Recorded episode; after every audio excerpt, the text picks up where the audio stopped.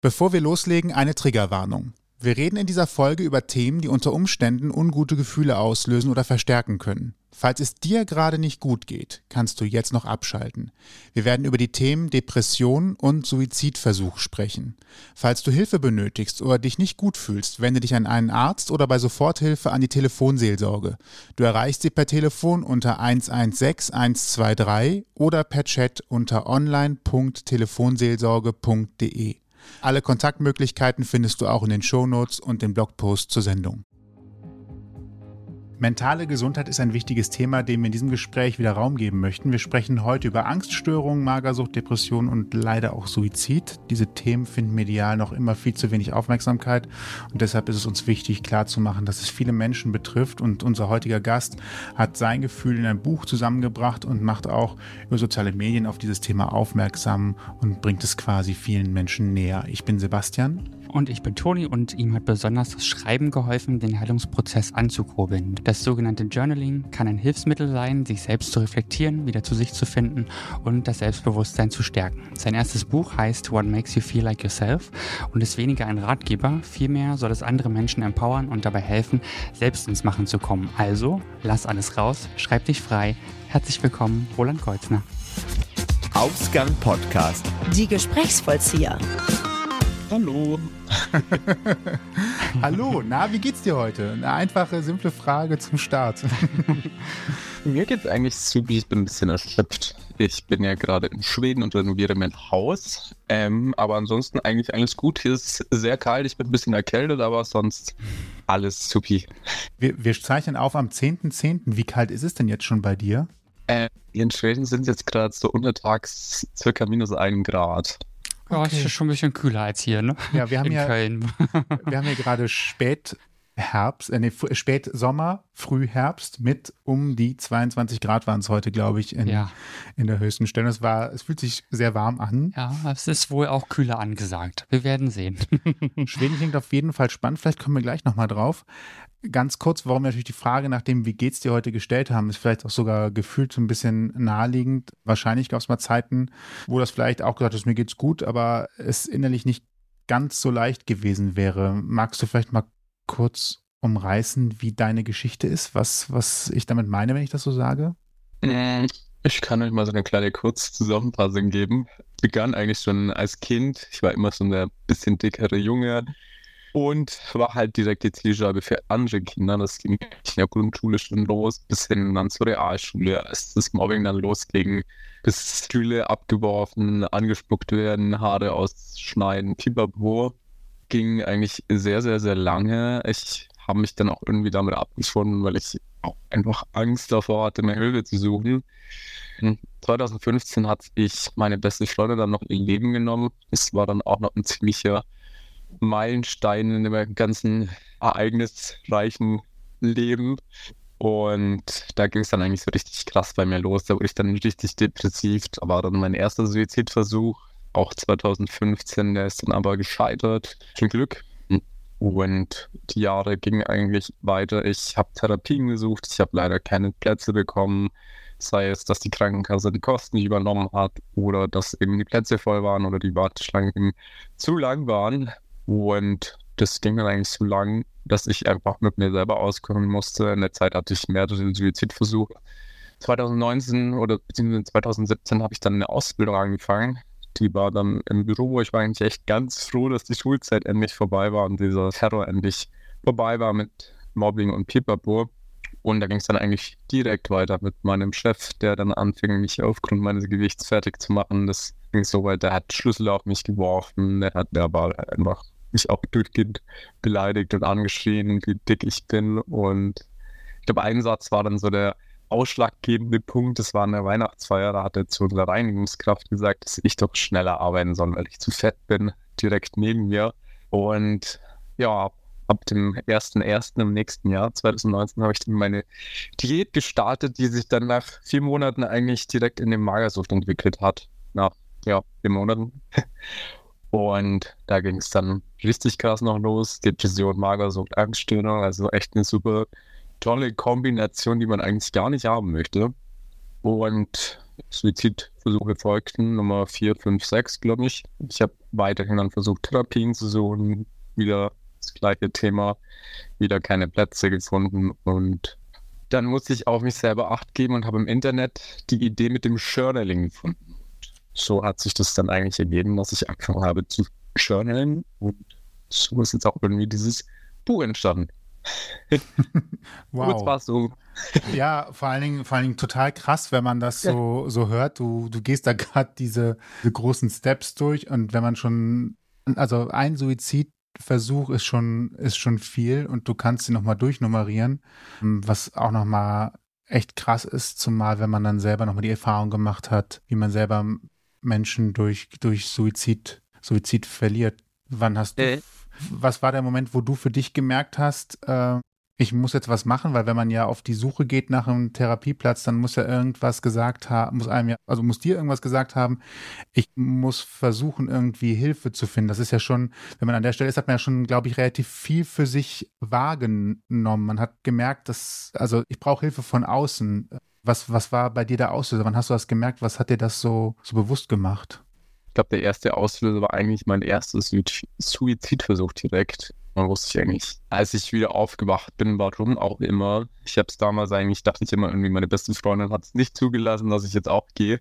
Und das war so der erste, das erste Zeichen, dass ich mir jetzt endlich Hilfe suche. Das war dann auch so 2015, da war ich 15. Ähm, das war irgendwie so mein erster Antrieb, mir Hilfe zu suchen, tatsächlich, weil ich wieder aufgewacht bin und nochmal eine Chance hatte. Das war so mein erster Antrieb. Dann hast du keine Therapieplätze gefunden, was ich gerade noch, also was für mich nochmal so ein Alarmsignal war. Die Krankenkasse hat die Therapie abgelehnt. Was, was steckt dahinter? Gute Frage. Ähm, das weiß ich tatsächlich bis heute nicht. Ähm, es ist ja leider immer so, dass die Krankenkassen eben die Kosten für die Therapien übernehmen müssen, ähm, solange es nicht privat versichert ist. Und in den Corona-Zeiten war das, glaube ich, ein ganz schwieriges Thema, weil sich da ganz viele eben eine Therapie gesucht haben und die Krankenkassen dann halt irgendwann einfach Stopp gesagt haben, hey, nee, wir zahlen dir das jetzt nicht, weil die halt wahrscheinlich einfach so enorme Kosten hatten. Okay, ja gut, kann man, kann man natürlich nicht nur schwer nachvollziehen, wobei es bei dir ja gute Gründe gegeben hätte. Hätte man einfach gesagt, hier, da gab es einen Suizidversuch, dann glaube ich, gäbe es da wenig zum Ablehnen, wenig bis gar nicht. Das ist schon, das ist schon echt krass. Total, ja. Also ich hätte auch die Option gehabt, ich hätte mich einfach auch einweisen lassen können in einen geschlossenen.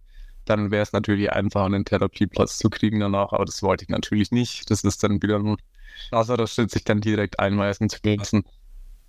Ich habe eben schon vorgestellt, wir haben schon mal öfter Gespräche gehabt über Depressionen.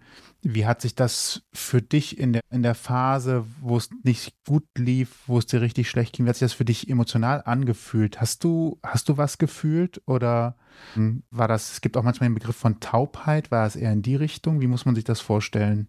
Hm, das war phasenweise tatsächlich. Also es gab Phasen, da habe ich gar nichts gefühlt, so wie du sagst, ist ein richtiges Taubheitsgefühl, so emotionslos, eigentlich nur so trist und grau den ganzen Tag lang.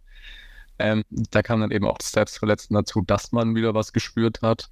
Aber dann gab es auch wiederum Phasen, wo alles so ganz intensiv war und man alles noch viel intensiver gefühlt hat, so jede Emotion, sei es glücklich, sei es traurig, so ganz extrem gefühlt hat.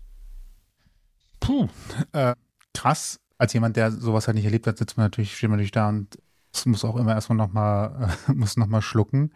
Wir ja. haben mal ein bisschen natürlich auch gegoogelt, mal geguckt, was findet man eigentlich über dich und äh, habe tatsächlich etwas gefunden in der Mindelheimer Zeitung. Ich weiß nicht, ob du das weißt, dass es diesen Artikel online gibt zum Thema Tennis. Tatsächlich 2000 16 gibt es dann Artikel, hm, wo du im Einzel den zweiten Platz erreicht hast und sogar im Doppel den, den ersten Platz. Wenn man dann so von außen drauf schaut, würde man jetzt wahrscheinlich auch immer sagen, oder man wahrscheinlich eher sagen, naja, das sieht doch sogar gut aus, macht sogar, also macht nicht nur Sport, sondern auch erfolgreich, macht gute Platzierungen, tut was.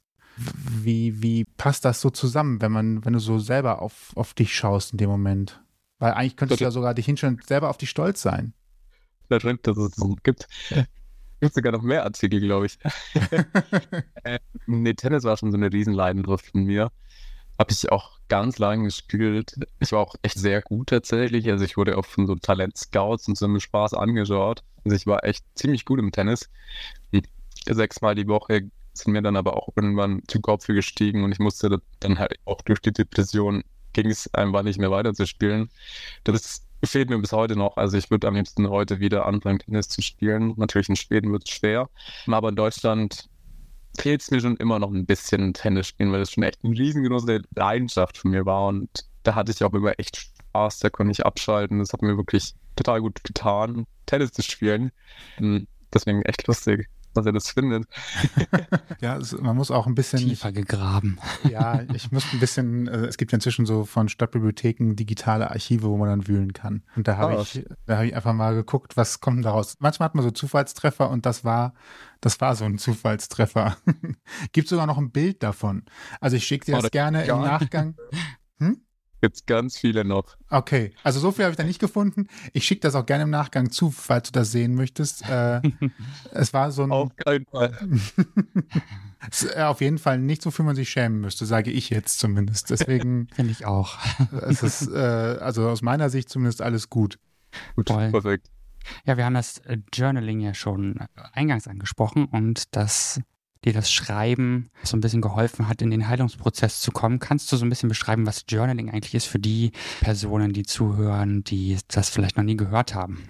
Äh, Journaling ist jetzt eigentlich wie ein Tagebuch, mit gezielten Fragen sozusagen. Also man schreibt, man reflektiert so zum Beispiel seine Tage oder seine Gedanken, die man jetzt eben zum Beispiel im Kopf hat. Zum Beispiel jetzt, ich schreibe mir jetzt drei Dinge auf, die heute schlecht waren an dem Tag und reflektiere jetzt einfach mal, was genau an den schlecht war und wie ich die jetzt vielleicht besser machen könnte oder warum die vielleicht gar nicht so schlecht waren, wie ich es mir jetzt vorstelle. Journaling kann halt einfach dabei helfen, die Gedanken zu sortieren und einfach vielleicht ein bisschen Klarheit zu bekommen. Was schreibt man da so ungefähr rein, dass man mal so ein, so ein, so ein Gefühl dafür bekommt, wie man, wie man reflektiert? Puh, das können ganz unterschiedliche Dinge sein. Zum Beispiel, ich, ich habe mich heute mit meinen Eltern geschitten und das war deswegen und wieso war das so und was könnte ich beim nächsten Mal vielleicht anderes machen, was könnte ich mit meinen Eltern jetzt besprechen, dass es nicht mehr vorkommt, wie habe ich mich in dem Moment gefühlt, wie geht es mir jetzt damit, wie soll ich damit umgehen beim nächsten Mal, FIFA also ganz unterschiedliche Dinge, ich kann auch einfach entscheiden, mein Tag war scheiße, dann kann ich nichts reflektieren, war halt so, Punkt. also quasi das Tagesgefühl einmal kurz niederschreiben und wenn es nur drei Wörter waren, dann waren es an dem Tag nur drei Wörter. Definitiv und auch wenn der Tag scheiße war, kann ich halt am nächsten Tag wieder auf das Journal schauen von gestern und sehen, hey, heute war viel besser als gestern. Wann hast du dich dazu entschlossen, die Gedanken so mehr oder weniger äh, auch in das Buch jetzt zu packen? Beziehungsweise, ich weiß nicht, man, würdest du dein Buch jetzt Buch nennen oder würdest du es auch eher eine Anleitung zum, zum Journaling nennen? Oder? Ich würde es ein Buch nennen, ja. Okay. Ich würde Mischung schreiben. ja, es, ja, es äh, gehört ja zu der seltenen Kategorie der, der praktischen Bücher im wahrsten Sinne des Wortes, wo man kritzelt, macht und tut. Wenn man die später in der Bücherei mal ausleiht, sind das die, wo, wo schon 5000 Bleistiftstriche durchgelaufen sind.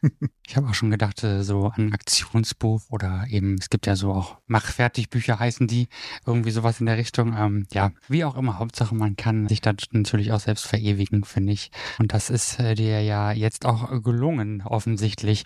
Wie viele Bücher hast du bis heute vorgeschrieben von deinen Kleinen? oh, einige. Also bestimmt hatte ich da vier, fünf so kleine Büchlein. Also nie alles, was in dem Buch von mir jetzt steht, hatte ich steht auch in den anderen drin. Also da steht viel mehr. Also in meinem jetzigen Buch ist ein kleiner Bruchteil von einem Bücher. Das sind schon sehr düstere Gedanken die ich jetzt nicht reinbringen wollte, die schon sehr hart waren. Wofür hast du dich denn stattdessen entschieden, das mit ins Buch zu nehmen? Was, was sind so Dinge, die du öffentlich machen konntest und gesagt hast, damit fühle ich mich auch gut, das öffentlich zu, also gut im, im besten Sinne, sondern damit, damit kann ich gut umgehen, dass ich das veröffentliche. Vielleicht ist das der bessere, bessere Ausdruck dafür. Wo, wonach hast du da entschieden?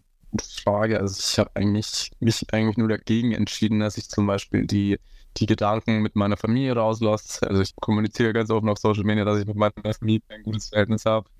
Ähm, das wollte ich einfach rauslassen. Also es geht kein direkt was an. Da will ich meine Familie nicht mit reinziehen, auch wenn es nicht gut läuft bei uns, aber da möchte ich auch die schützen. Aber sonst habe ich jetzt keine genauen Kriterien gehabt, was ich jetzt reinmache und was nicht. Also ich, was sich halt gut angefühlt hat irgendwie auch wieder interessant, dass, dass das Gefühl da wieder eine große Rolle spielt. Finde ich gut. Etwas, was man, glaube ich, heute auch öfter mal, was ich öfter mal verlerne, darauf zu hören, auf das Gefühl. Sagen wir es mal so. Wenn du schreibst, schreibst du per Hand oder digital? Analog. Digital. also, Journal Hand, aber mein Buch habe ich zum Beispiel digital geschrieben, also ja gut. Das wäre mit gewesen. Ähm, aber ich schreibe auch viel per Hand tatsächlich. Äh, für Journals und sowas generell, das ist einfach viel cooler. Weiß ich nicht, viel persönlicher. Aber jetzt so arbeitstechnisch natürlich digital. Finde ich mal ganz spannend, weil gerade, ich glaube, per Handschreiben ist mittlerweile ja doch relativ ja, wenig geworden, weil ja irgendwie alle digital unterwegs sind. Und ich finde das eigentlich schade, weil ich auch gerne zum Beispiel per Hand schreibe und immer noch viel auch so eben aufschreibe und äh, da geht schon irgendwie auch ein bisschen was verloren. Also es hat ja auch ein gewisses, hat ja auch ein, ist ja auch ein Gefühl dabei, ne? Und eine Haptik und alles, was da eben so mit einer Rolle spielt. Und ich glaube, man schreibt auch bewusster, wenn man per Hand schreibt. So ein bisschen meine Hypothese jedenfalls.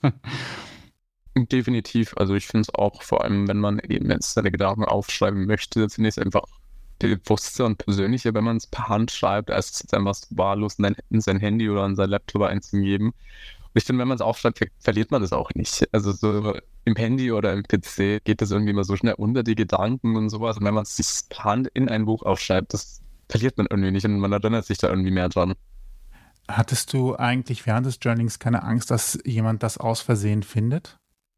Ähm, mein Journal oder? Dein Journal, ja. Ja, ja. Also, ja, das, ja. also früher, als du damit angefangen hast. Also nicht jetzt das, was du, was du zu geschrieben hast, sondern das, was du angefangen hast.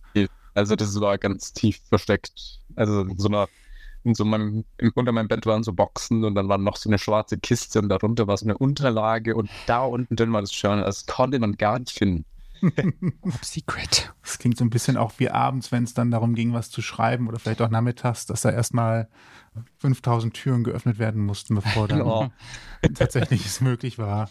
Abgeschlossen und dann nur unter der Bettdecke mit der Taschenlampe. Ja. oh, ungefähr. Krass. Ähm, hat jemand das Buch mal gefunden? Nein, dann wahrscheinlich nicht, weil du es so gut versteckt. Nee. Wow, was war deine größte Angst? Welche größte Wahrheit hätte, also was hättest du gedacht, wäre das Schlimmste, was hätte gelesen werden können? Also so vielleicht auch abstrakt gesagt, wäre es die gesamte Situation gewesen? Wolltest du ein bestimmtes Bild von dir erzeugen, es wäre kaputt gegangen an der Stelle? Oder gab es vielleicht auch bestimmte Dinge, die dich be bewegt haben, die du reingeschrieben hast, die vielleicht als Einzelgeschichte unangenehm gewesen wären? Oh, da gibt es mehrere Punkte, die ziemlich krass gewesen wären. Also generell einfach dieses Selbstbild erhalten lassen, dass man halt einfach nicht schwach ist. Schwach in Anführungszeichen, wie man es eben in dem Buch so schreibt.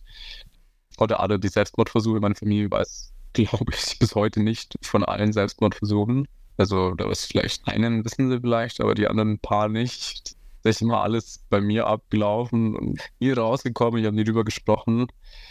Ähm, und ein Abschiedsbrief war da auch noch mit drin. Das wäre auch ein bisschen das gewesen, wenn den jemand schon hätte. Abschiedsbrief auch schon so fertig da liegen. War der sehr lang oder war das relativ kurz? War es eine äh, Rechtfertigung war dafür? Nicht, äh, war eigentlich relativ kurz. Also ich habe nicht viel reingeschrieben tatsächlich. Es war eher, klang war eher wie so ein Vorwurf, dieser Brief. ähm, war eigentlich gar nicht so nett, dieser Abschiedsbrief.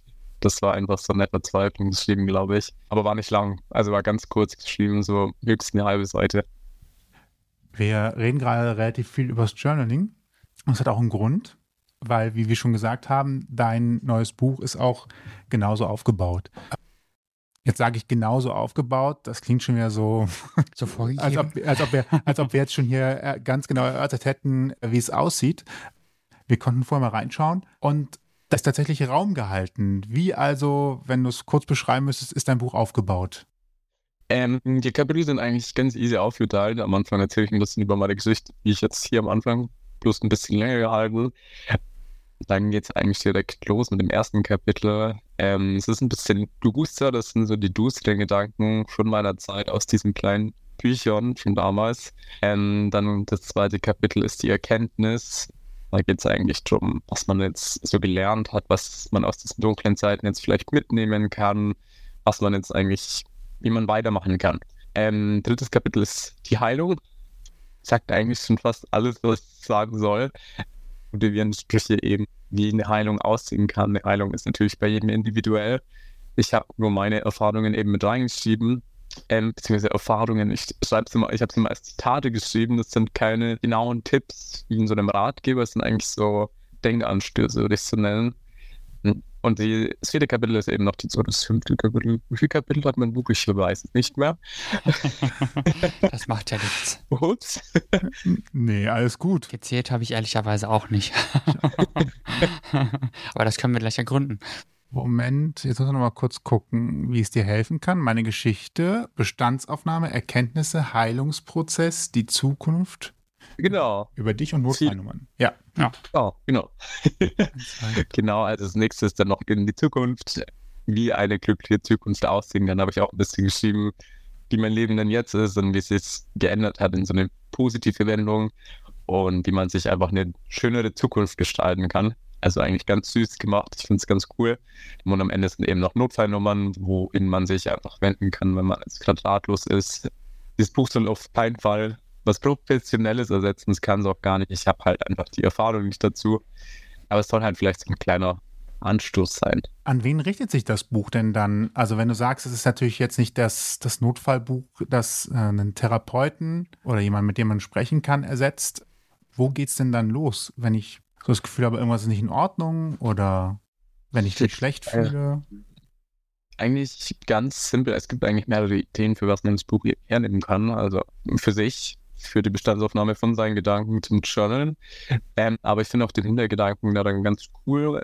Es fällt ja einem immer total schwer, mit Familien, Freunden und so drüber zu sprechen, was einem durch den Kopf geht.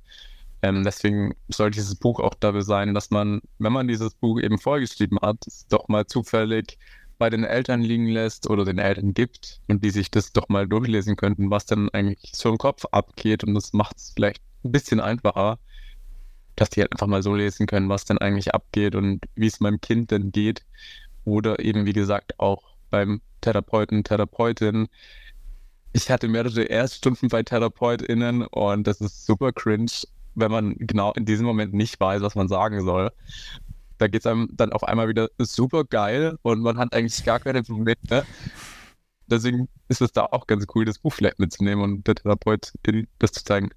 Genau. Ja, ich sehe es auch so ein bisschen metaphorisch als den, den Ort, jetzt vielleicht nicht den Freund oder die Freundin, Familie, aber vielleicht den Ort, an dem man seine Gedanken loswerden kann und kommunizieren kann, so indirekt, ohne reden zu müssen, weil vielleicht kann man aus irgendwelchen Gründen gerade nicht sprechen oder man möchte nicht oder es ist einem peinlich oder wie auch immer. Also es gibt ja die verschiedensten Gründe dafür, deswegen habe ich das auch so, so ein bisschen interpretiert irgendwie in der Vorbereitung. Voll, ja. Also definitiv. Du redest oder schreibst, schreibst ja in deinem Buch auch sehr viel von Ängsten und davon gibt es natürlich ganz viele. Nicht nur bei dir, sondern generell, aber es gibt ganz viele und ich habe so die Angst vor Schule rausgelesen, vor MitschülerInnen, vor der Ausbildung, dem Chef, dem Kontext der Ausbildung. Und was mir besonders aufgefallen ist, ist die Angst vorm Essen. Ich habe nun, würde ich sagen, ein normales Essverhalten. Ich esse total gerne und bin halt also total konträr dazu in dem, in dem Sinne. Ich habe mich gefragt, wie fühlt sich das an, wenn man Angst vor dem Essen hat? Puh, schwierig Oder, zu also wie fühlt es sich für dich an? Sagen wir mal so, wir können ja nicht sagen, es fühlt sich für alle gleich an, aber was war es für, war oder ist es für dich für ein Gefühl? Mhm. Voll interessante Frage. Also es hat sich ja, hatte so angefangen, eben, dass ich die Diät gemacht habe damals und das dann eigentlich relativ schnell in so eine Essstörung gerutscht ist. Das war halt eigentlich Anfangs habe ich noch normal, so in Anführungszeichen abgenommen, wie man, keine Ahnung, wie man normal abnimmt, aber es war noch gesund. Also ich habe regelmäßig gegessen, habe halt viel Sport gemacht und so. Und irgendwann sind halt die Gewichtszahlen langsamer runtergegangen und dann hat man halt das Essen immer mehr ver verringert und immer mehr verringert und irgendwann war es halt dann nur noch ein Abschlag am Tag und dann war es halt mal eine Woche gar nichts. Und die Angst vom Essen entwickelt sich dann eigentlich so, dass man halt einfach zunimmt dadurch. Also ich hatte halt Angst, dass ich jetzt, wenn ich einen Apfel esse, fünf Kilo zunehme. Also es war halt, ist so total unlogisch. Also es macht gar keinen Sinn. Äh, aber das ist halt eine Sucht, eine Magersucht. Das ist halt einfach eine richtig scheiß Krankheit, die total unlogisch klingt, wenn man eigentlich selber nicht drin steckt. Aber man bekommt einfach total Angst davor zu essen und die Kontrolle zu verlieren. Also es geht bei einer Magersucht, bei mir ging es irgendwann nicht mehr um dünn werden. Ich war dünn, ich wusste auch, dass ich dünn bin. Es ging um die Kontrolle und um der Beste und was zu sein. Also, wenn man nichts isst, hat man die Kontrolle und das ist halt so das Einzige, was man, was einen so im Leben gerade hält, diese Kontrolle, dass ich nichts esse oder dass ich wenig esse. Und ich war halt der Beste im Abnehmen. Ich war sonst nirgends der Beste, was auch nicht stimmt, aber ich war der Beste im Abnehmen. Genau, und so entwickelt sich halt der Angst vom Essen und das ist total beschissen, also vor einem Apfel zu sitzen und eine Panikattacke zu schieben, weil man den jetzt nicht essen kann. Genau. Hast du zu der Zeit noch Sport gemacht? Pff, ging kaum. Also ich, ich habe es versucht. Ich war jeden zweiten Tag fast im Fitnessstudio oder fast jeden Tag, aber das war halt dann, du musst denken, ich bin 20 Minuten zum nächsten Fitnessstudio gefahren. Ich habe in so einem kleinen 500 Einwohner Kaff gewohnt. Bis zur nächsten Stadt waren es so 20 Minuten. Und dann war ich immer für sechs, sieben Minuten auf dem Laufband und dann bin ich wieder zusammengeklappt und dann bin ich wieder heimgefahren. Also das war noch immer so dieses unnötige Sport machen. Mehr ging nicht mehr. Also höchstens zehn Minuten laufen. Finde ich gerade deswegen auch so, so interessant, weil du ja auch eben noch gesagt hast, Tennis ja. ist eigentlich dein Sport schlechthin, auch wenn du ihn zu der Zeit nicht gemacht hast. Und dass diese, diese Angst vorm Essen so stark war, dass du gar keine Form des Sports mehr eigentlich machen konntest. Also eigentlich haben sich da zwei Sachen, die, die eigentlich da in dem Moment für dich wichtig hätten sein können, Sport und Essen, sich trotzdem gegenseitig aufgehoben, obwohl sie eigentlich als Tandem gut funktioniert hätten. Das ist, ähm, wow, krass. Mhm. Also auch total neu nachvollziehbar, warum man sowas eigentlich macht. Weil ich glaube, wenn man selber in dieser Situation nicht ist und diese, diese Sprüche und diese Beleidigungen und diese ganzen Hänseleien der ganzen Jahre so im Kopf hat, dann rutscht man da total schnell in so eine Scheiße eben rein. Bist du noch beleidigt worden, nachdem du so stark abgenommen hast? Ja, in, also ich weiß ganz genau, dass mein Chef mir dann einfach mal in den Kopf geworfen hat, dass ich zu dünn jetzt bin. Ne? Das war total wow. dämlich. Also es ging halt dann eben in die andere Richtung, dass ich zu dünn bin. Wow. Ja, du konntest das also gar nicht richtig machen eigentlich. Also man kann es nie jemandem richtig machen, das weiß ich jetzt auch. Egal wie man aussieht, es wird immer irgendwelche Pitzpiepen geben, die irgendwas an einem auszusetzen haben, deswegen fuck off. ja, richtige Einstellung. Hast du heute ein besseres äh, Verhältnis zum Essen? Hat sich das gebessert für dich? Auch mit dem, mit dem Journaling, mit der ganzen Entwicklung, die jetzt bis, bis jetzt äh, sich entwickelt hat? Ähm, besser ist es, aber weg ist es nicht mhm. und es wird auch nie weg sein. Also eine Essstörung ist für mich unheilbar wird nie ganz weggehen. Ich glaube, es wird immer mal wieder so Wochen oder so phasenweise geben, wo es einfach wieder da ist. Ich hatte letztes Jahr einen ganz großen Einbruch wieder leider. Jetzt geht es wieder seit eineinhalb Jahren ganz gut, aber es wird immer phasenweise scheiße sein. Also es ist einfach so tief in einem drin und ich glaube auch nicht, dass es für immer weggehen wird. Ich wäre aber tatsächlich immer noch ganz froh über die. Äh, ich würde auch immer noch eine machen. Also vielleicht wird das ein bisschen helfen. Aber es ist besser, ja. Hm. Und was, was hilft dir oder hat dir in dem Moment oder in dem Zeitraum dann geholfen, da auch wieder so ein bisschen rauszufinden? Also ich meine, man, es gibt ja so die üblichen Sprüche wie versuch's doch mal oder stell dich doch nicht so an und was wir nicht alles irgendwie so kennen, was eben so die Gesellschaft oftmals so sagt, hilft dir in dem Moment natürlich null. Aber gibt es irgendwas, was dir da ein bisschen rausgeholfen hat? Also der erste Schritt war eigentlich, dass ich meine Waage kaputt gemacht habe. Also so weiß ich noch ganz da habe ich meine Waage eben kaputt gemacht, habe mir dann eine zweite gekauft. die habe ich dann von meinen Eltern wegsperren lassen. Die war dann weg, dann habe ich auch keine mehr gekauft. Das war tatsächlich dann ganz gut. Aber auf langfristige Sicht gesehen hat es natürlich auch nichts gebracht, wenn man immer wieder Weg von hat, sich zu wiegen oder sich zu kontrollieren. Ich kann tatsächlich gar nicht genau sagen, was mir geholfen hat bei dieser Essstörung. Es war irgendwie so von heute auf morgen ging es wieder ein bisschen. Ich weiß es nicht. Ähm, diese Essstörung ist auch so äh, launenabhängig. Also umso beschissener es mir gerade geht, umso mehr kicken halt die Stimmen im Kopf, dass ich nichts essen darf. Und mir ging es dann eigentlich, glaube ich, relativ gut in der Zeit. Ich weiß gar nicht mehr genau, was da so los war. Aber ich habe meine Ausbildung bestanden, war dann weg von dem Betrieb und dann war auch diese Essstörung besser. Also es ging dann halt auch einfach besser und ich bin dann direkt in die Binge-Eating gerutscht und dann direkt wieder zugenommen bis zum Gehen nicht mehr und dann halt wieder abgenommen bis zum Gehen nicht mehr. Also es ist ewiger Kreislauf gewesen und es geht ganz stabil. Wollen wir die Stimmung ein bisschen heben? Wir heben die Stimmung ein bisschen. Wieder. Wir machen jetzt einfach ein paar Assoziationen. Mein Wort, dein Wort. Bin ganz schlecht in sowas. Schauen wir mal. Ne, Glaube ich nicht. Ich glaube das auch nicht. Also du hast, du hast doch bis jetzt auf alle Fragen geantwortet. Ähm, und es ist, glaube ich, auch nichts, ich habe jetzt nichts Schwieriges hier drin gesehen. Ich glaube, es ist tatsächlich, es ist tatsächlich, es ist kein, keine IHK-Abschlussprüfung. Genau. So viel kann ich verraten. Eben. Kein Druck, es gibt keine Anleitung, kein gar nichts. Einfach machen, wie du willst. Magst du starten? Dann starte ich. Äh, und zwar mit Sonnenschein. Was fällt dir dazu ein? Wie lange habe ich Zeit zum Überlegen? So lange, wie du willst. Da haben wir Ja. Druck. Ist ja ein Assoziationsspiel. Woran denkst Ja. du als erstes? Aber woran, wenn du an Sonnenschein denkst, woran denkst du denn als erstes? Was fällt dir als erstes, was kommt dir denn als erstes in den Sinn, wenn du an Sonnenschein denkst? Als ich heute aus dem Wohnzimmerfenster geschaut habe und die Sonne auf den See gegenüber vom Haus geschienen hatte. Wow, das, so, und das in Schweden, ne? das ist ein Genau. malerisches Bild. Unglaublich. Du hast einen See vor deinem Fenster. Ja, direkt an unserem Haus ist ein See. Das So. klingt gerade echt unverschämt. Das ist dir schon klar. Ne? Was will man mehr? Hm?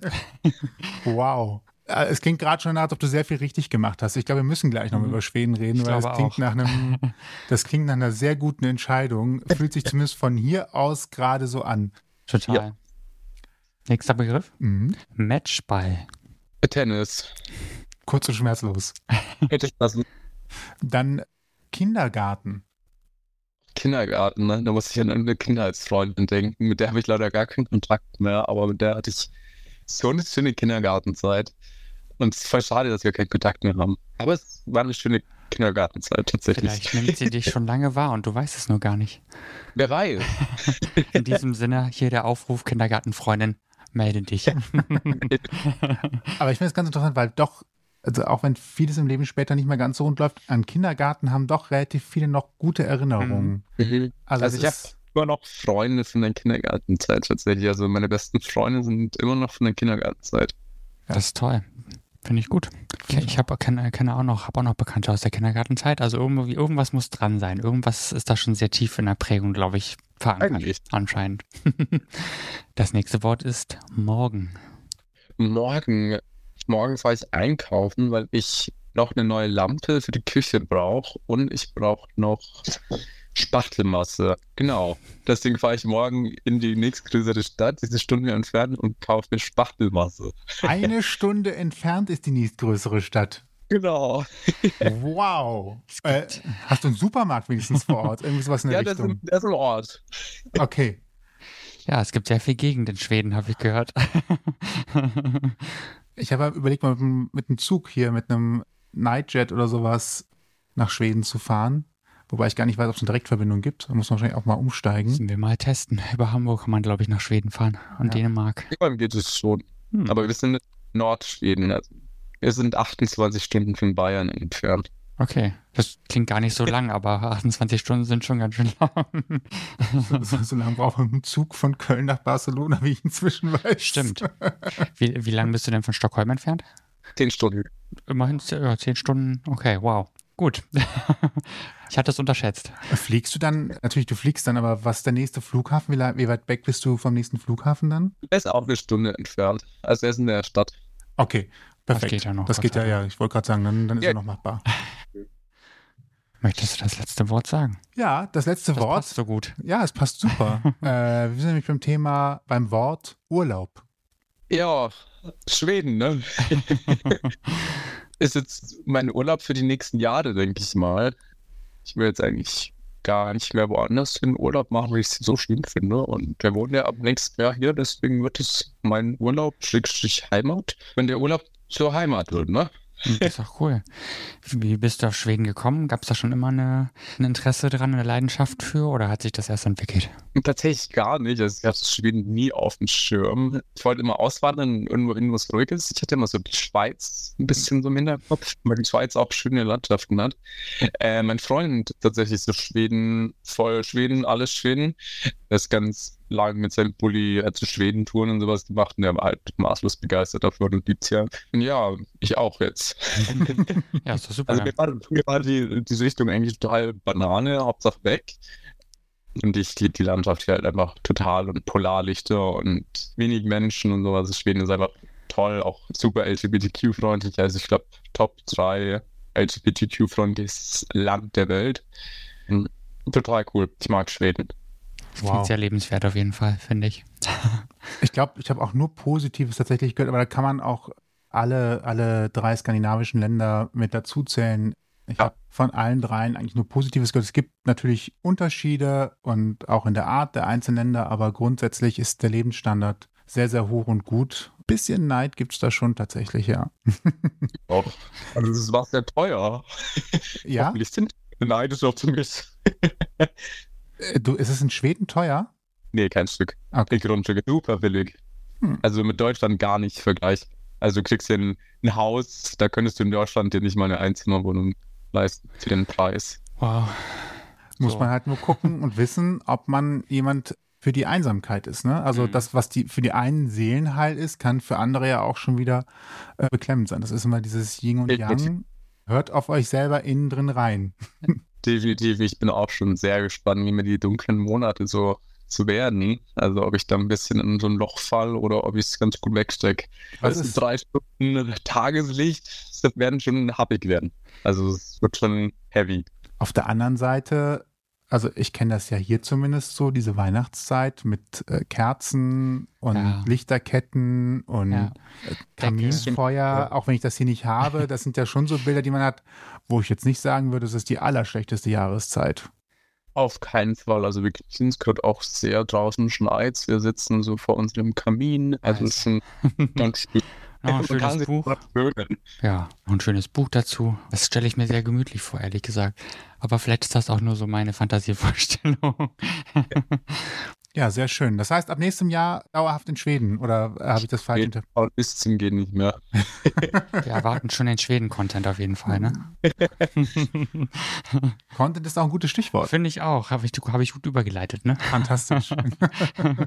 genau, denn Content machst du ja auch sehr viel als auch Content Creator, würde ich jetzt mal sagen. Ne? Dir folgen ja immerhin auf TikTok und Insta zusammen über 400.000 Menschen. Das ist eine relativ große bis sehr große Anzahl, würde ich jetzt mal sagen.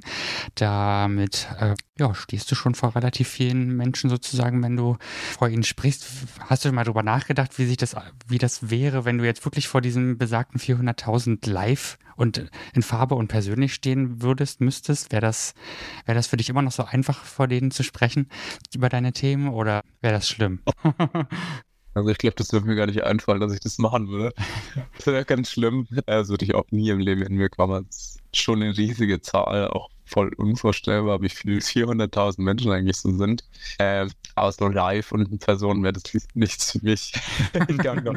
ich hatte letztes Jahr hatte ich mehrere Videoaufnahmen, da war ich auch in Köln. Und es war so die ersten professionellen Videoshootings und sowas. Und da war ich so scheiß nervös. Das war so schlimm. Ganz schlimm. Also auch nur vor zehn Leuten oder sowas geht gar nicht. Du hast eine sehr hohe Dichte an Content. Wie, wie schaffst du das? Weil auf die Idee muss man ja auch mal kommen, so viel zu machen. Man sieht natürlich, dass es sehr viel, was dich in der Vergangenheit betroffen hat, was deine Eindrücke sind. Aber auch da hätte man jetzt vom natürlichen Gefühl her gesagt, naja, irgendwann ist das ja, hat man ja alles einmal gehabt. Wir haben mal versucht, den Feed bis zum Ende zu scrollen bei dir. Bei Und TikTok wohlgemerkt. Bei ne? TikTok, Ja. bei TikTok stürzt die App einfach irgendwann ab. Das funktioniert. Also, du hast, du hast TikTok durchgespielt, zumindest was die technische Verfügbarkeit angeht. Woher kommen diese ganzen Einfälle? Woher kommt äh, die Idee für Content-Erstellung? Boah, keine Ahnung. ja. War immer schon ein sehr kreativer Mensch. Also mir fallen irgendwie so unterschiedliche Dinge einfach im Alltag ein. Da kommt mir auf einmal so eine, so eine Content-Idee, so ganz random beim Abspülen von irgendwelchen Sachen. Da habe ich auf einmal vier neue Videoideen. Keine Ahnung, ich denke, ich bin so ein ganz verträumter Mensch. Ich denke ganz viel über ganz viele verschiedene Sachen nach und irgendwie fallen mir dann ganz viele Sachen einfach ein. Und es gibt einfach so viel, über das ich reden will, über das ich meine Meinung habe und ich meine Stimme erhöhen, erheben möchte. Ähm, deswegen balle ich Videos raus bis zum geht nicht mehr. Bis ich jeden damit abfacke, der nicht daran glaubt. oh, ich glaube nicht, dass du auf diesem Pfad unterwegs bist. Aber hast du denn so von Reaktionen her gemerkt, ach krass, das kommt an? Also es gibt ja schon durchaus Videos, die nicht einfach nur mal so 10.000, 20 in Anführungsstrichen nur 10, 20.000 Views haben, sondern da geht ja auch schon einiges auf die Millionen zu. Ähm, was, hast du das, hast du das gemerkt, dass auf einmal viel mehr Reactions kommen oder viel mehr Feedback in den Kommentaren? Wie fühlte sich das dann für dich an? Oh, damals, also, also mein in Anführungszeichen Durchstart war so eine Videoreihe, weiß ich noch. Da habe ich so Videos gemacht, zum Beispiel wie waschen gemeinsam unsere Haare, weil du alleine keine Kraft dazu hast. Und daraus entstand so eine riesige Videoreihe. Wir putzen gemeinsam Zähne, wir räumen gemeinsam auf. Und das kam damals so krass gut an und die Leute haben das so verstanden gefühlt und sowas. Und die gingen so viral, diese Videos. Ich glaube, jeder Part davon hat mindestens drei Millionen Aufrufe oder sowas. Und die ähm, Resonanz war natürlich super positiv, aber auch sehr negativ, weil natürlich auch die Bubble trifft, die das nicht so ganz nachvollziehen kann, warum man sich jetzt nicht die Haare waschen kann äh, oder die Zähne putzen kann, pipapo. Aber hauptsächlich positiv, aber es gibt auch sehr viel Negatives. Wie gehst du damit um? Mit den Negativen? Ja, also ich glaube, das Positive, das wir neigen ja, nein, wenn ich Feedback bekomme, neige ich ja dazu, das Negative deutlich mehr ja. wahrzunehmen als das Positive. Da können fünf um die Ecke kommen und sagen, das war ein geiler Vortrag, das hast du super gemacht, das äh, ist sehr gut gelungen. Und dann kommt der eine, der sagt, naja, aber am Ende hättest du einen schöneren Schluss finden können. Und in Erinnerung bleibt dir, am Ende hättest du einen schöneren Schluss finden können. Ähm, wie gehst du damit um? Schaffst du es auszublenden oder ist das für dich einfach inzwischen so normal, dass du es einfach wegwischen kannst? Nicht ganz. Also manche Sachen nimmt man schon ein bisschen mit. Also früher hat man ganz am Anfang, wo ich angefangen habe, die ersten blöden Nachrichten reinkommen, die ersten Morddrohungen, Pipapo, da hat es halt schon sehr mitgenommen. Mittlerweile mache ich mich drüber lustig, paar Screenshots an meine Freunde und lache drüber. Äh, aber man, manches bleibt dann natürlich schon im Kopf. Also manche Kommentare gehen schon echt sehr über die Gürtellinie, da haut schon sehr rein und es man denkt dann schon irgendwie ein bisschen drüber nach. Aber es nimmt mich jetzt nicht mehr so mit wie am Anfang. Also ich zeige auch die Leute penetrant an, die so beleidigen. Und deswegen ist es voll okay geworden. Wo zeigst du die Leute an? Einfach auch damit all die, die das hören und gerade auch sagen, anzeigen, gute Idee, wie mache ich das? Wie, wie zeigst du die Leute an?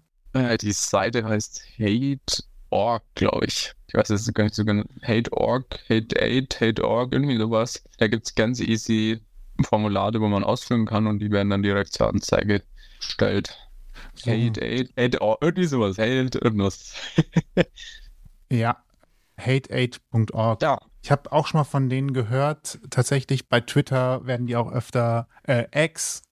bei X, solange alle noch einen kostenlosen Account haben können, wird das noch sehr oft auch rumgereicht, wenn ähm, Menschen da beleidigt werden die kümmern sich tatsächlich um, um solche Geschichten. Wichtiger Hinweis, wenn jemand in sozialen Medien bedrängt wird, Nachrichten bekommt, die er nicht bekommen möchte oder ähnliches, das ist die, das ist die Seite, wo man sich melden kann, in der Hoffnung, dass sich das dann immer weiter einstellen wird, was solche Nachrichten angeht. Bei der Polizei, das geht auch. Warst du mal bei der Polizei mit sowas? Tatsächlich einmal, also ganz am Anfang, da hatte ich einen Brief im Briefkasten, da hat irgendjemand meine Adresse rausgefunden und hat so mit Zeitungsbuchstaben mir eine Morddrohung gemacht. Oh da war ich bei der Polizei. Wow, ist ja wie nur ein Krimi, einem schlechten. Das war wie wow. so Tat auf 20.15 Uhr am Sonntag, also ganz komisch. Es blieb hoffentlich bei diesem einen Brief. Ja, okay. also haben dann nichts. Genau. Zum Glück. Es gibt ja so Geschichten, wo dann schon mal Adressen veröffentlicht worden sind und dann hatte die Person aber die Kacke am Dampfen, sage ich jetzt mal so, ganz von der Leber weg. Ne? Das ist ja nicht lustig. Ja. Wann, wir haben ja gerade schon gehört, du machst jede Menge Content. Wie viel Zeit investierst du denn eigentlich? Du hast gerade gesagt, die kommen die Ideen beim Abspülen. Hm. Äh, ist das dann auch so, dass du die Videos dann relativ schnell gedreht hast und es ist fertig und verbringst gar nicht so viel Zeit damit? Oder bist du eher so jemand, der eine Screentime von fünf Stunden am Tag hat? Boah, das reicht gar nicht. Ich glaube, ich habe bestimmt neun Stunden Screentime pro Tag. Also ich habe es sehr, sehr, sehr viele. Also wenn ich nicht schlafe, bin ich am Handy. Ich mache das nicht direkt. Also ich habe schon immer so Zeiten am Tag, wo ich dann eben Content produziere oder Content produzieren möchte. Klappt natürlich auch nicht immer so ganz gut, wie man sich das vorstellt dann hat man, hat man doch mal wieder keine Idee und dann geht halt die meiste Zeit drauf, um nach Ideen zu suchen. Man will inspiriert werden von anderen vielleicht und sucht irgendwelche Videoideen und dann ist wieder vier Stunden vergangen, dann ist das Tageslicht weg und man dreht es völlig durch, dass man kein Video hat. Äh, das ist nochmal äh, sehr aufräumend. Also ich habe aber ich habe sehr viel bisschen, das bestimmt neun bis elf Stunden pro Tag. Ja, wird jetzt mit dem Tageslicht in Schweden auch nicht einfacher, wenn du sagst, du hast nur drei Stunden. Ne? Deswegen geht es ja morgen in die in andere Stadt, um neue Lampen zu holen. Tageslichtlampen. Ein Ringlicht. Habe ich jetzt einfach nur in den Raum gestellt. Natürlich hat er nicht gesagt, dass es Tageslichtlampen gibt, aber war jetzt einfach nur mal so. Doch, gibt es tatsächlich. Aber du wolltest nicht welche ja. holen, oder? Doch, doch, wollen wir auch noch. Ah, okay. Schaden kann Ja, es nicht. nee. Ja, Vor allem, wenn es halt länger dunkel ist, ist, glaube ich, ganz gut auch für den Körper, wenn er so ein bisschen Ja, Volldröhnung bekommt an Licht. Ne? Voll ja. auf jeden Fall. Ist zwar nicht so gut wie richtiges Sonnenlicht, aber glaube ich trotzdem. Kann bestimmt was bewirken, denke ich. Genau wie dein Hoffentlich. Buch. Genau. In dem natürlich auch, in dem du ja natürlich schreibst, und wir haben es auch schon besprochen, dass es gibt erstens nicht das Allheilmittel. Es gibt für jede Person einen individuellen Weg, der vielleicht zu, einem Heilungsprozess anstoßen kann. Wie war das bei dir? Wann hast du gespürt, dass, dass sich da was zum Positiven für dich verändert? Das war tatsächlich, glaube ich, ich, wie gesagt, als ich meine Ausbildung beendet habe. Also ich habe damals die Ausbildung verkürzen können durch meinen Notenschnitt. Also ich war irgendwie ganz gut und konnte das ein halbes Jahr verkürzen. Dann ging es nur zweieinhalb Jahre. Und als ich da dann aufgehört habe, das war 2020, glaube ich. Anfang 2020 und da hat es so ein bisschen für mich angefangen, dass es dann besser wurde. Ich habe mir dann einen neuen Job gesucht, der war dann relativ weit weg von meinem Heimatdorf. Also bin ich dann jeden Tag eine Stunde zur Arbeit gefahren und habe schon gemerkt, ich kapsel mich jetzt auch viel von diesem Heimatdorf ab, weil ich jetzt halt viel dort bin. Und das hat mir auch sehr gut getan tatsächlich. Also ich, mein Dorf ist nicht so, so meins, sehr rechtes Dorf. Und das hat mir dann sehr gut getan tatsächlich. Also 2020 hat es so ein bisschen angefangen, ein bisschen bergauf ging. Wenn du, wenn man davon ausgehen würde, dass das, was du erlebt hast, auch eine, eine Hilfestellung für andere sein kann, was, was würdest du vielleicht Menschen raten oder was können Menschen tun, die vielleicht auch auf dem Weg sind, auf der Suche sind nach so einem, so einem Heilungsprozess oder nach einem, einem Weg, dass sie sich besser fühlen und auch rausfinden aus dem vielleicht manchmal Gefühl der Taubheit oder ähnlichem. Was, was wäre so der Ratschlag, wo du sagst, das ist etwas, was mir geholfen hat und kann dir vielleicht auch helfen? Äh, natürlich das Journaling. mein Buch. Nee, Spaß beiseite. Ähm, gibt Ja, tatsächlich ganz viel. Unter anderem auch, ja. es gibt aber viele Möglichkeiten. Also so dieses Taubheitsgefühl zum Beispiel, da gibt es Skills, also ganz viele verschiedene Skills. Einfach mal im Internet googeln, was Skills sind. Da gibt es ganz viele verschiedene Dinge, m, dass man etwas fühlen kann. Ähm, ich weiß nicht, wie ich es genau erklären soll tatsächlich. Es gibt kein richtiges Geheimrezept, was ich jetzt sagen könnte, was ich jemandem raten würde weil jeder einfach so einen anderen Lösungsansatz für sich eben suchen muss und finden muss, wie es besser werden kann. Also ich kann jetzt nicht einem sagen, hey, mach das und das, so hab's ich gemacht, dir geht's dann auch besser. Man muss sich ausprobieren, unter anderem, man muss verschiedene Dinge rausfinden, was einem gut tut, was einem nicht gut tut, was man vielleicht mehr machen sollte, was man weniger machen sollte, dass man sich eher auf die positiven Dinge fokussieren sollte, eher die positiven Dinge machen sollte, Zeit den negativen verbringen. Aber was genau kann ich nicht sagen. Also es gibt nichts Bestimmtes, was ich jetzt jemandem raten könnte, was einem helfen könnte. Ja, alles gut. Du sollst ja auch keine Anleitung geben, sondern einfach nur aus deinem, Ge schwierig. aus deinem Gefühl sprechen. Das passt ja schon völlig. Und wie du sagst, jeder, jede muss seinen eigenen, ihren eigenen Weg gehen.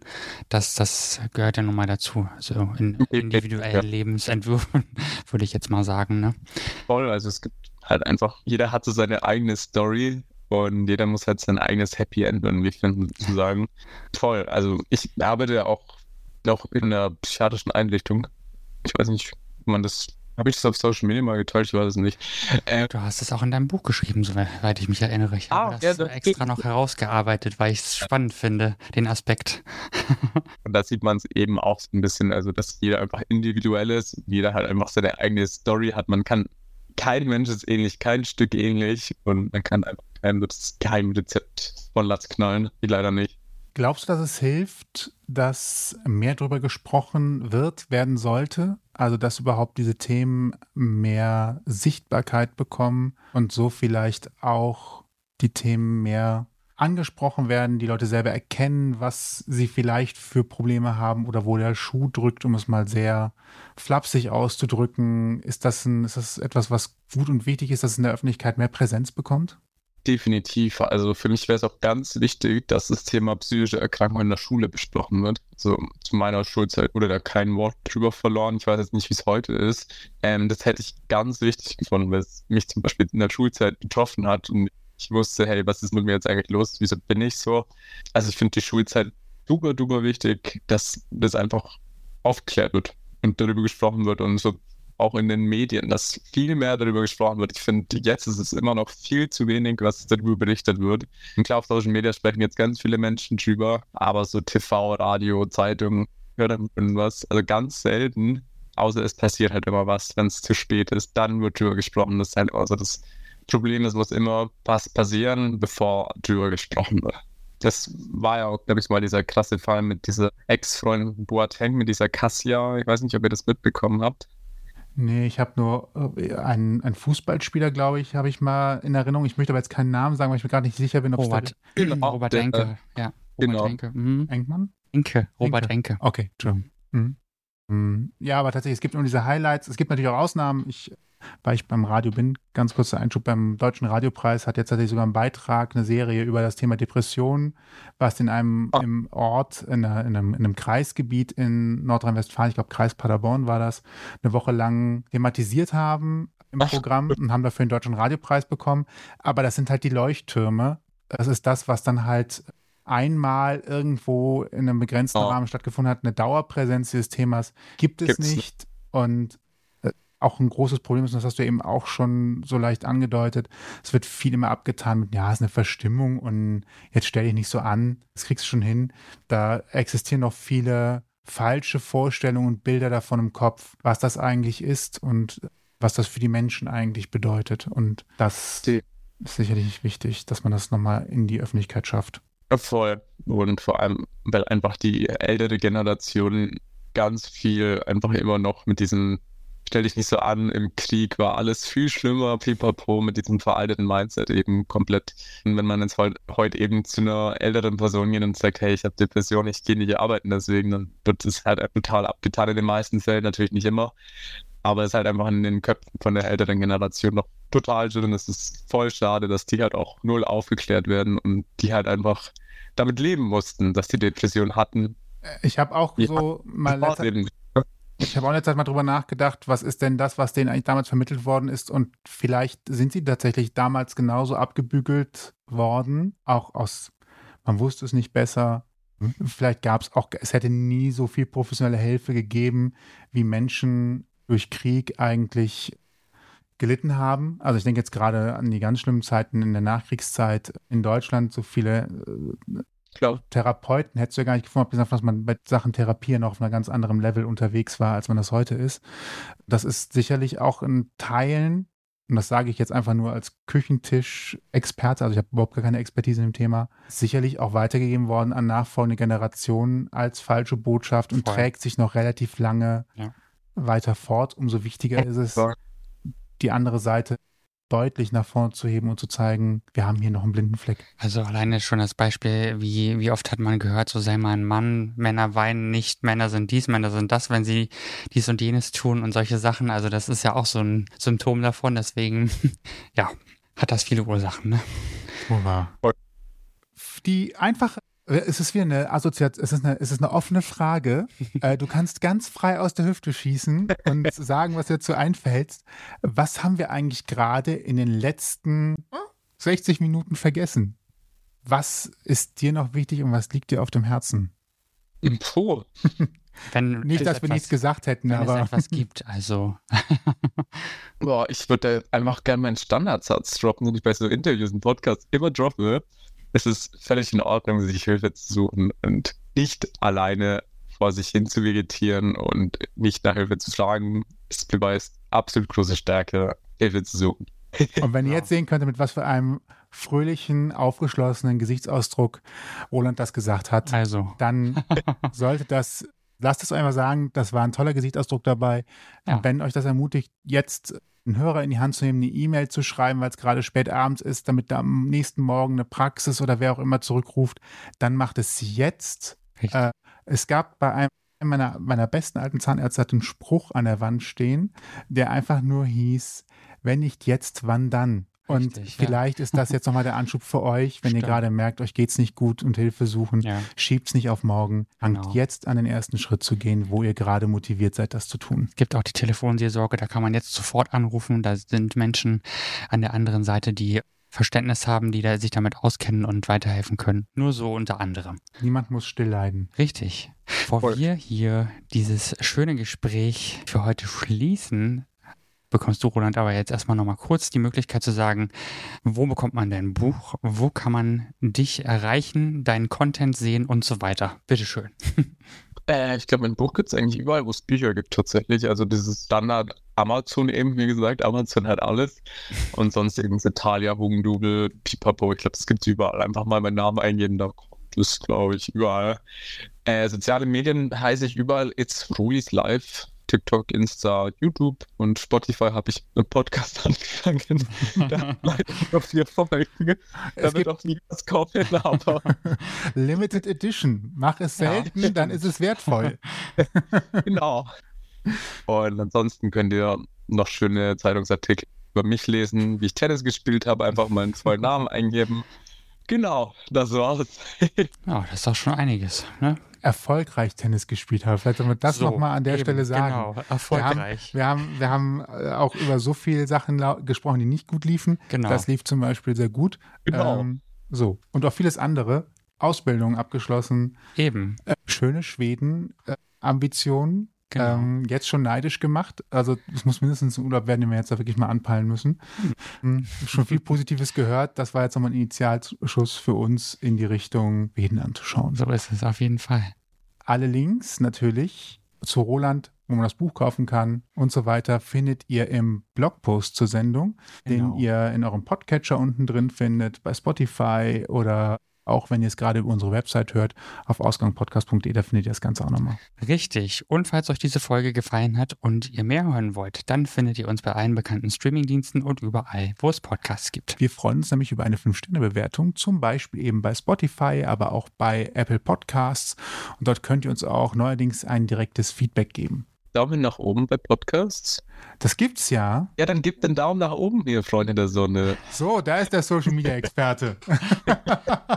Ich bin voll raus aus dem Text leider gerade. Ja, ich habe auch gerade ein bisschen, ich habe schon gerade eben so ein bisschen hier, wir machen gerade, wir freestylen auf einmal am, am Part, der eigentlich fest zementiert ist. Ich habe nichts gefreestylt. Ich bin leider, ich habe leider nicht mitgelesen in dem Moment.